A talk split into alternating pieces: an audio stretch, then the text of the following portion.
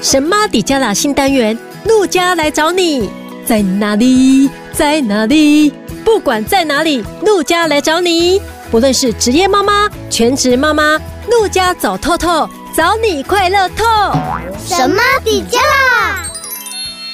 Hello，大家好，我是陆佳。在生活中、职场上，我们都会遇到一些作风或是说话比较强势的人。那这些人有可能是我们的同事、主管，甚至是老板。那我们又必须要天天见面，那怎么办呢？上一集呢，我们有邀请港都电台小妍来跟我们分享内向的小朋友要如何自信的表达跟人家沟通。那今天呢，我们继续邀请小妍来跟我们分享，遇到强势的人的时候呢，我们如何好好跟他说话。我们欢迎小妍老师。神马底加啦的听众朋友，大家好。如何勇敢表达、圆融的表达？哎，这跟我们的心态很有关系哦。对，因为有什么样的心态，讲起话来就是那样的状态。而且每个人的声音特色各有不同啦。像你，呃，鼻音很重。鼻音除了这个鼻子不舒服之外，其实鼻音蛮有磁性的。小妍老师真会安慰人。其实讲话的时候，重点还是在我们的语调上面，给人什么样的感觉啦。像有些人会说我的声音很甜滋滋的感觉，哦，真的、哦、很甜滋滋哦。至少这样算是正向哈。有些人就是觉得听我讲话，心情会跟着嗯沉静下来。我说话好像没有攻击性，对，因为我常常希望我透过说话给人快乐，嗯、安定别人的心，嗯、跟你讲话很舒服又很舒压。我们有时候遇到一些强势的人呐、啊，还没有开始讲话哈，我们内心就非常的挣扎。就觉得不想讲，但是讲了又很怕讲错话哦，那个内心哦非常的挣扎。但是很多话又必须要讲，因为可能工作上我们必须要有一些接触，或者是说有一些主管、老板，我们必须要跟他报备一些事情。但是我们心里会有恐惧，会有压力。那这个时候，我们如何先稳定住自己的情绪呢？可以好好的把话说清楚。大家还是会稍微衡量一下，你讲这一句话，你要达到的目的是什么？观察一下对方是不是可以沟通的人。人这很重要，并不是说对方强势，我们的声音也强势就能赢对方。所以啊，观察也要理解，就比较不会让自己好像没有把这一句话说出来，然后造成自己心里的不舒服。像有一些个性比较内向，或者是高敏感族群的，他们会特别辛苦，因为他们比较不善于沟通，然后内心又非常的细腻。那遇到一些比较强势的人，或者是讲话比较不友善的对象啊，他们就被对方的气势镇住了，然后就讲。说出话来，还有一种人呢，他很容易被人家的言语所影响，人家可能讲一句话，那他会一整天都不开心，所以就被人家情绪勒索了。所以我觉得不管是哪个角色啊，这个情绪的安定度很重要。对啊，所以在沟通的时候，如果有任何一方其实心里是有不舒服的状态，你根本就不太会想要好好的去跟对方说话了，因为情绪就会让你讲话可能失控。所以要先能够控制自己的情绪，你才能够有自信的慢慢的把话说出来，才能很清楚不会遭惊，知道自己要讲什么，而且比较不会讲出伤和气的话。像是我的工作啊，常常要跟不同的产业、不同的人合作，那当然也会遇到有比较强势的人，主导性比较强哦。但是我还是一样哦，像我们前面刚才啊有分享到的，会先去观察，因为你一观察就会知道，讲话比较强势、主导性比较强的人，呃，通常这样子的性格会很明显的感受到。对，呃，那像我大部分能够尽量做到不随着他的情绪起伏，针对于要做的事情进行讨论。这时候就是让我们自己的情绪不受波动的时候，我们要讲什么，自己脑袋就很清楚，因为你不会把情绪放在前面，因为你可能比对方还清醒的在处理该处理的事情，所以当很有把握，可以很有自信的。去跟他做陈述的时候，就比较不会说出伤和气的话。对，像我有几次的合作，有一位是非常情绪化的，对。方其实并不很友善，嗯哼，那姿态也很高，嗯哼，可能希望你求他，嗯哼，第二心态很特别，对对对，他常常说，哎，你踩到我的雷，哎，语气应该没有这么温柔，他说你踩到我的雷，哦，他直接跟你讲，对，嗯，我就说，哦，好，那请问踩到什么雷？哎，但是你还可以这样子好好跟他沟通，没有情绪，我觉得这个就不容易耶。因为遇到这种莫名不友善的人哈，我们也会开始火气大起来了。嗯，我真的是没有太大的情绪，因为我觉得哦，有时候你跳脱出来看的时候，他这么强势是为什么？嗯、以我合作的那个对象来讲，他只是想要展现他有这样子的权利，那我就会告诉他说，啊、哦，谢谢你，我语气还是很和缓。我知道你很辛苦，嗯，就是在做沟通、沟通再沟通这件事情。嗯、他就觉得奇怪，他怎么故意有点刁难我，我都还很和缓。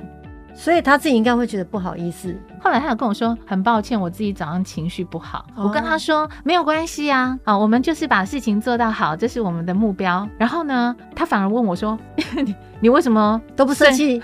对，他说：“为什么你声音都很开朗啊？”我这样子激你，我故意找你麻烦，故意刁难你，你都没有气，对，反而让我觉得不好意思。你为什么是一个感觉听到你声音就很开朗、很开心啊？好像你都没有情绪。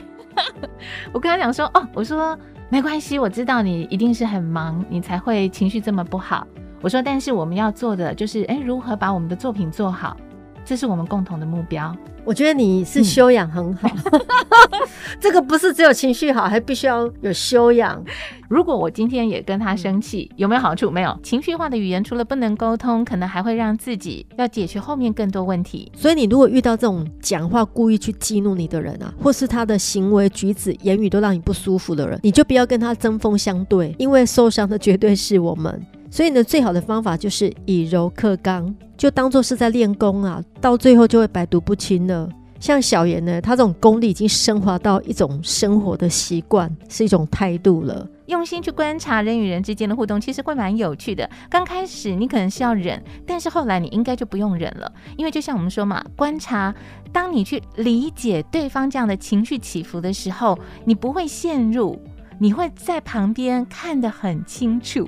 嗯哼，所以你的情绪就不容易跟着进去。嗯哼，而且会知道说对方是不是可以沟通的人。对方很强势的时候，你还很强势的声音去，除非呃真的是想吵架了，否则他就不是沟通。嗯哼，所以那一次的经验到后来，反而是他跟我说不好意思。嗯哼，像刚你有提到，你说啊那是修养，其实我觉得那个是在帮助自己快乐的一个心理状态。嗯哼，在那个害怕当中，你就没有办法好好的整理思绪嘛。嗯对我来讲，我反而是会笑笑的去看待这件事情，就觉得哇哦，希望他能够成为一个快乐的人。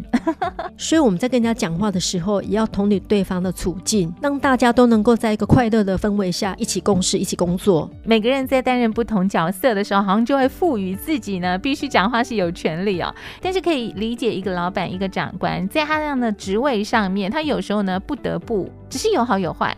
有时候你有效率，但是你带不住人心。有一些现实状况，我们可能是没有办法去改变的。但唯有改变的就是自己的心态喽。还有你在这个工作职场上，给大家的建议还是先观察，觉得值不值得沟通。如果是觉得值得沟通的，那一样就是像让自己不要先进入情绪里面，然后才能够很清楚、专注的、自信的说出自己的意见跟想法。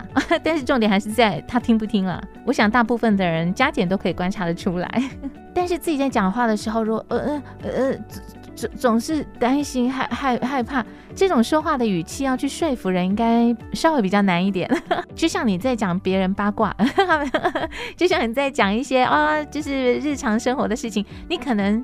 都很有自信啊，因为他讲的是你很有把握的事情，所以那就是心理状态最舒服的时候。因此，当你要提出建议的时候，如果你觉得你的声音是没有自信的，建议稍微保留一下，因为唯有你比较自信、坚定的说法，才能够去说服别人。嗯哼。但是如果遇到这些强势的人，你跟他讲了还是没有用的话，那我觉得你就是要调试自己的心态啊。这也就是为什么你说，呃，我们常常在跟主管讲话，你就呃。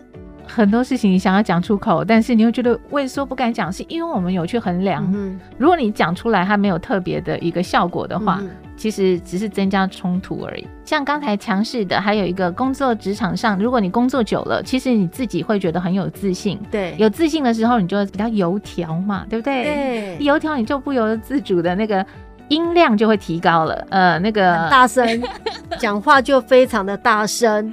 而且就是判断就会觉得说，哎、欸，我就是对的。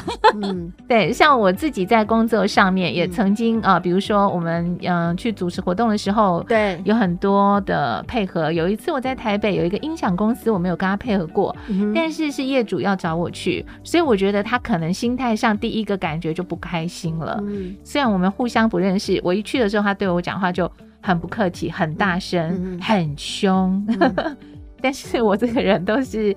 啊，你很凶，OK，但是我觉得只要是我的工作伙伴，嗯、我一定是非常的尊重。所以呢，我去就是一样很尊重的跟他说：“大哥啊、哦，我要来测试一下麦克风。嗯”在过程当中，他都是这样，嗯、但是他发现我回应他永远是很冷静。嗯、到后来，他觉得哎，哦，我这个人怎么没什么 攻击性？嗯、所以后来就变成有很好的互动。好，那是因为一刚开始我就可以理解对方的心态。应该是为什么造成这个原因？当你理解，你就不会在情绪里面。到后来，他反而是跟着我们走。